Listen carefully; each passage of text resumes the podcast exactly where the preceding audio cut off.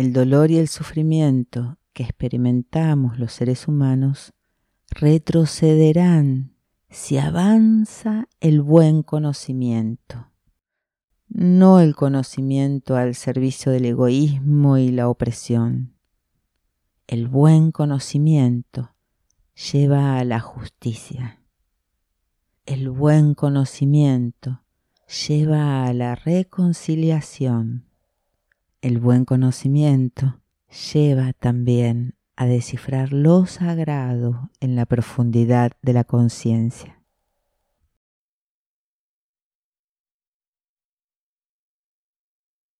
Extracto de la ceremonia de reconocimiento en el libro del mensaje de Silo en silo.net.